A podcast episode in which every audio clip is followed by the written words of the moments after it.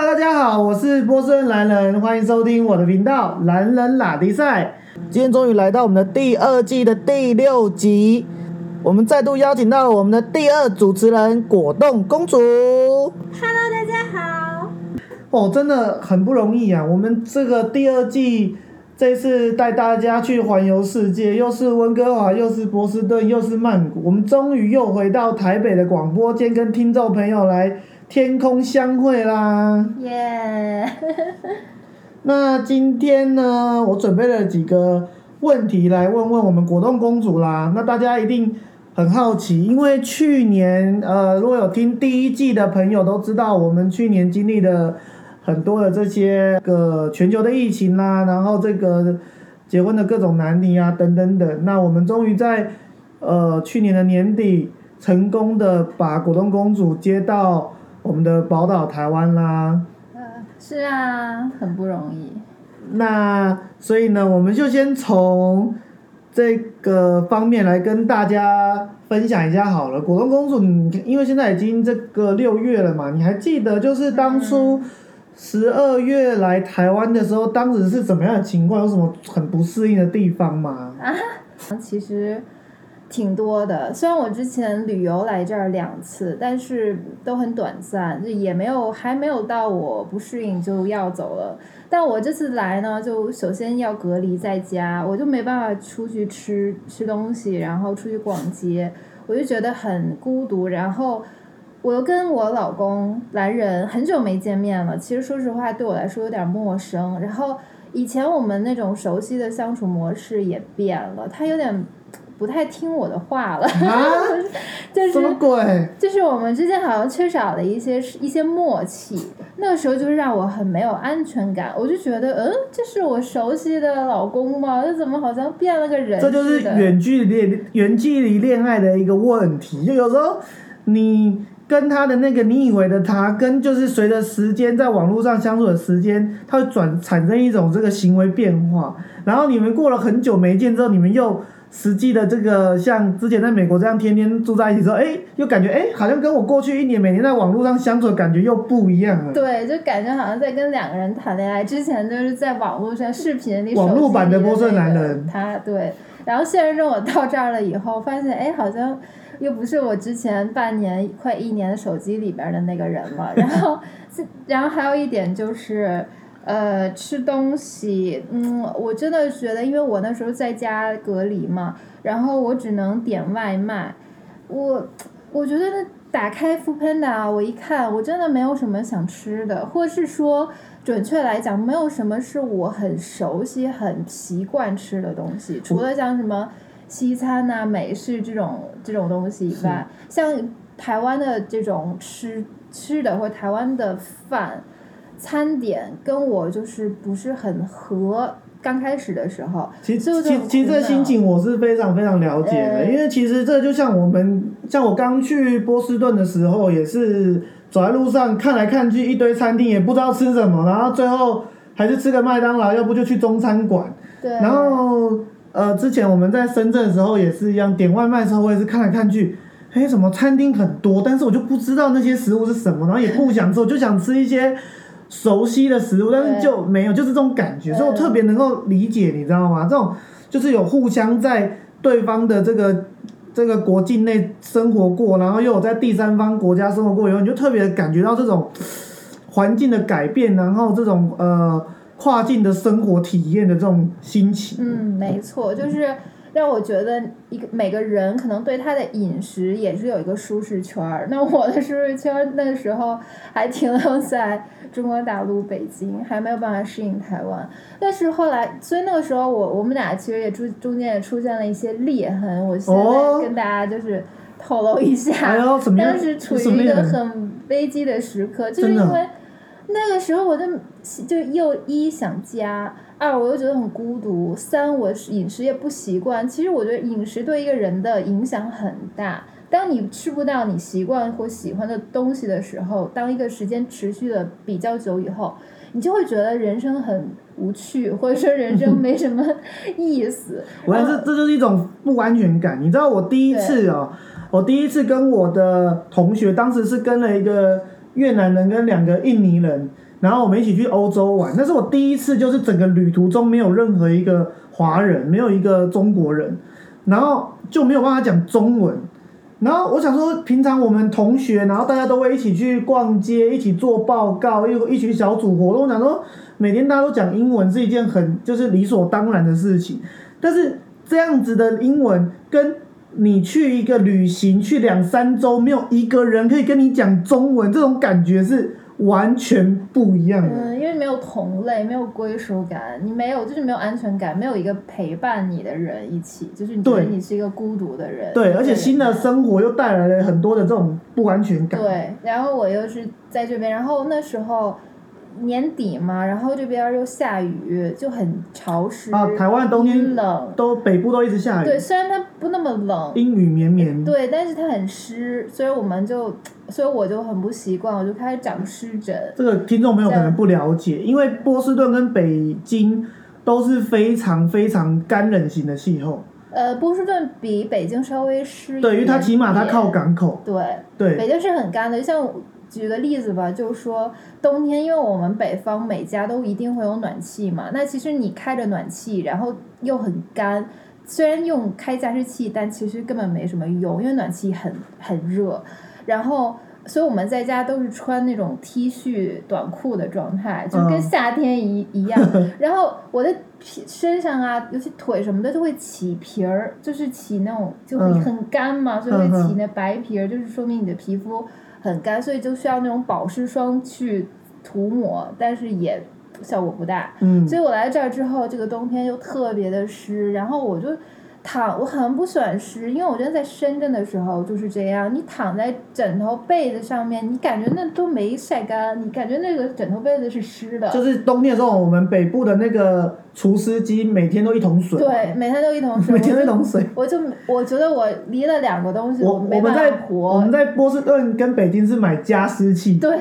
一个是我我就算干我可以忍受，但湿真的不行，一定要有加湿器，然后一定要有空调或暖暖气，我指的是暖气。但是台湾的不是每一台冷气机都有那个暖气对啊，啊所以这就是另外一个不适应的地方，因为我习惯就是室内一定要有暖气，室外再怎么冷，零下二十多度我都没关系，室内不能不能说没错，没有没有暖气这个事儿，好过了。就说我就长湿疹嘛，其实这种身体的皮，因为我之前在北京长过，但就是二十多年就长过一次两次。其实这种东西湿疹长时间它很痒嘛，你又不能去挠它，所以对你的心理产生了很大的就是负担。我哦曾经看过一个新闻，就是香港的一个女孩儿，她十几年备受湿疹的困扰，因为就慢性湿疹一直好不了，所以他都自杀了。哎呦，我特别能理解，因为这种东西真的是让你非常，你可以忍几天，但是你能忍几个月、几年吗？那种是一种心理上的折磨。啊是，对，所以我那个时候种种因素，所以我刚来台湾的时候心情情绪很差，很不好。就水土不服啊，啊，环境陌嗯生，对饮食也吃不到一个对习惯的东西，对呀、又不能出门，然然后又没朋又友，没朋友。哦，我跟你讲，这必须跟所有的外籍配偶讲，大家真的都辛苦了，真的，因为大家这不管你是一个台湾人去嫁到外国去，还是你是一个呃外国人或者是一个大陆人，你嫁到台湾来，其实都不容易啊。上次跟那个我们的特别嘉宾，呃，第一季有出现特别嘉宾泰国 Eva 也有聊过这个问题嘛。其实大家都有这些不适应，然后都必须去花几个月时间去克服一个新的环境。嗯尤其是你随着你的年纪越来越大越大的时候，你对新的环境的适应能力就越越弱。因为小时候你比如说你高中去美国哦，很爽啊，没关系啊。但是你随着年纪越大，你换一个环境之后，你就觉得越来越适应力越来越差，越来越差。对啊。对，所以就是，但怎么说呢？我觉得这是这不是一件坏事儿，我觉得这是一个很正常的事儿，因为人你要去有想法去任何地方生活，一定要。有调整，给自己调整适应的时间，但是大家一定也会适应好啊，不是说有有人就适应不了台湾就回家，那不可能。所以我觉得这对我来说是一个过程而已，但我很喜欢这种哎环境的转转变，或者说一个新环境的挑战。我觉得对我来说，在我的人生里面是一个加分的事情。嗯，所以更多的时候，其实台配真的要更多的谅解跟温柔。哦，我觉得这没这是真的很！重要今天今天今天来的是有深刻的反省哈。没，因为这个，其实我自己也有一个路配群嘛，然后我们也身边有很多的这些呃同学，然后他们在美国认识的不同国籍的同学，然后他们就只好两个人不同不同的这个国籍，一定要有一个人去去迁就另外一个人。哦不不不，要不然呢？难道你可以住在第三方？哎哦，也可以啦。我我不觉得。迁就，我觉得你这个词用的不是很恰当。那怎么说我觉得不是迁就，我我觉得我来台湾不是迁就你，那是为什么？因为我觉得嘿，我想要去一个我还算我我还蛮喜欢的地方呀，哦然后我想要接受一种跟我好像有有点一样，但有点不一样的。所以你不是为了迁？就我，你是自愿要来适应新的环境。对啊，我不是为了了，我觉得两个人之间可能会有一些事情会有迁就，但是如果你用用了迁就这个下的定义的话，那说明你是不愿意来的，你是不开心的，你来了也不会好没有好实，我觉得习不话不能这样讲。嗯很多夫妻间其实生不只是这个未来两个人要在哪里生根发展而已，是各式各样的议题都两个人都有不同的意嗯是见。啦，这倒那是。两个人不同意见之中，总要每个议题有一件事有一个人妥协，不然两个人就过不下去嘛。OK，那很多人他可能一开始来这边的时候他不适应，哎、好可他来了以后突然觉得不，错啊。我同意兰这个观点，就是夫妻间很多事情可能不一定都是非常和谐的、一致的观点，所以有可能一方会迁就另一方。但是对于我这个案例，就是我们两个人然后搬来台北住这件事情，就单一这个事情来讲，我觉得我没有迁就他，因为我觉得我从我也之前在节目上表达了，我从小就受台湾那种文化影响，我很喜欢，我从小就很想来台湾旅行。坦白讲，所以我也很想在台湾长期生活一段时间。那当然有不适应，也很有也有很多时刻让我很想回家。可是我还觉得也是蛮有趣的，这样不会让我的人生，如果我一直待在北京，就会让我觉得呃一成不变，好像每天过的生活都一样。我觉得我来到台湾了以后，我觉得很开心，就是。两个方面都有了，不开心、不适应和开心的东西都有了。我想大家非常能理解我这种心情。是我们今天还有一个问题，就是想问说，大陆人到台湾工作是怎么样？就是首先就是，哎，这工作到底是好不好找呢？那首然后能不能找到呢？还是说，因为像很多路配都说，像我们路配群里面有一些人说，哦，好像很多人都在做服务业，其实真的是这样吗？都做找不到一些比较适合的工作吗？那这是第一个。第二个是说，然后找到之后会不会有一些跟台湾人工作的不适应？然后你觉得两岸之间工作差异是怎么样的？好，我先回答第一个问题，就是说好找不好找这件事，我觉得蛮主观的。因为有些人他很优秀，但他可能理想很高，他找工作要找好几个月。是但有些人就要求不高，但也不是说他能力或素质不行，就是说他也很不错，很 OK，但就是他要求没那么高，那就相对好找。所以这蛮主观的，但对我来说，我觉得我现在是觉得我会很难找，但是后来我发现，我找工作以实际情况来说真的很快，而且效率很高。就是我是三月开始嘛，其实我这人有点拖延症，我都到三月，哎呦，我都暴露我的。刚刚说我又自己又馋，现在又说自己拖延，我就把自己的缺点全暴露对啊，就把缺点告诉大家了。然后没关系啦，我是很愿意分享的。哦，然后我是三月底开始找的，然后那时候其实说，我坦白讲，我我我在这儿我都知道我自己要面对什么问题，就是从你的学历能力、经验都放一边儿，都放第二位、第三位。嗯首先第一点就是你是一个大陆人，嗯，我想大家都很能理解，不管你承不承认，很多人都会存在对这个有各式各样的想法。当然不可能，嗯，当然负面的想法可能会比较多，我觉得这很正常了，我没有在谴责指责谁了。然后其次口音的问题，是就我就会被局限，很多工作我没办法找，或者说我不太适合，比如说常常要跟人家沟通的，就是那种电话的或者是说就一接起来大陆口音诈骗集团挂掉，对，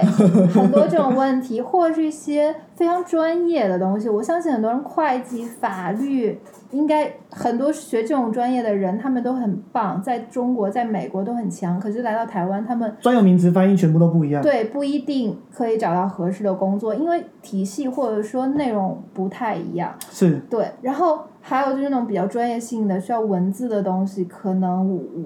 我也就不太会适应。那我举一些例子，我其实面试的公司真的很少，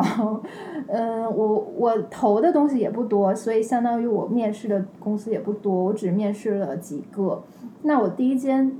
面试的公司，它的招募的职位是社群媒体的一个小编规划，就策划这种、嗯这种职位职位。嗯，那么相当于说需要你的一些媒体媒媒体类的一些工作经验能力，然后包括文字的一些能力。是，其实我们聊得很好，聊了一个多小时。嗯我觉得他对我很感兴趣，而且我觉得他对我的能力背景也有肯定。是，只是我非常清楚知道他对我的疑惑是什么，是什么就是说你还没有在台湾工作过，你又刚来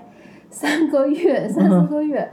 那你是要写文字、写文章哎，你要写文章给台湾人看，要吸引他们，你能做得到吗？是是，你是习惯我们的这些专专有的词汇吗？我们我们不说什么东西说方面，我们说面相，嗯，呃，对不对？我们有很多词藻跟你是不一样的。嗯保全保安，对你，你写出来让人看到，哎，你不是个台湾人，你怎么回事儿？他们是不是就不想看？对对，这个品牌对这个公司是不是有些影响？所以这是他对我的一个疑惑。包括后续我们有在联络他，他其实我觉得他很想要我，只是他的主管以上或者是老板对我还有些疑虑，所以他想让我再提供一些，比如说，比如说，你看我现在就会说譬如说了，对不对？我也会说，比如说，比如说一些文章、一些一些文字类的东西给他去参考。嗯，对，但是后来因为我收到了我现在公司的 offer，所以我就拒绝了他。嗯，对，然后那我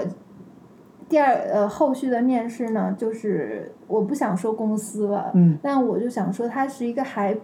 中中大型的一个嗯企业，还不错嗯的企业，算是有一点点知名度的。嗯嗯然后这个职位也很适合我，跟我的专业啊背景非常的相关。嗯啊，其实我面试的时候，就是主管，就是我现在的主管在面面试我，他就直接问我说：“那你作为一个大陆人，一定很多公司都会问你说，你怎么去克服两岸的差异？嗯你身上你你跟台湾人的不同，你怎么去跟台湾人沟通，才能有效率？会不会说大家说话有落差？嗯哼，那坦白就是白话讲，就是你说的人家听不懂，人家说的你听不懂。嗯我说我是我就说这是一定的，嗯也，是非常正常的，对，因为我刚来。嗯然后，但是我觉得这不是问题，嗯，因为每个人都有学习的能力。是，我觉得我是一个很容易适应环境的人，我会很容易的去调整我自己，我会让我自己不是说改变变成一个台湾人，而是我会让我自己的说话的方式、内容、传达的讯息让对方听得懂。嗯对，如果对方听不懂的时候，我会告诉他，哎，我会去了解他为什么听不懂，这个词用的是不是有不对，这种说话方式是不是不对，而且我也在工作中学习模仿。那你们怎么说，我就怎么说。我觉得这一点我一定要跟听众朋友呼吁一下，真的台湾应该要有更包容的能力。其实我觉得这是很重要的事情，因为台湾的国际化程度不够。因为你新加坡虽然很小，但是它四面八方什么人都有。波士顿虽然才六十万人，但他什么人都有。或或者是说深圳，虽然你说中国大陆它可能没那么国际化，可是中国大陆本身很大啊。啊，对，所以一个深圳市，它可能来自周边整个华南或华中地区的省市几百座城市的人，每个人口音都不一样，每个人讲话都不一样，但他们在这座城市共同去努力，共同的为了一个大疆、DJI、华为、好腾讯，然后大家一起拼，对，所以我就说，其实说实话，中国很大，它各个省份语言都不一样。你是说那粤语我根本听不懂，山东话、河南话，我根本都听不懂。大家其实说实话，虽然也是尽量讲普通话，那发音他们也不太标准，用的词也不一样，也会说一些当地的一些俚语，就是谚语那种，像北京话有嗯什么胡同啊这种。犄角旮旯，我不知道你们肯定不知道什么意思，肯定不知道。对，所以就是说，对于我来说，抛开国家的概概念啊，我抛开政治的概念啊，纯粹抛开政治说概念地域，说地域来说，我觉得台湾就是相当于一个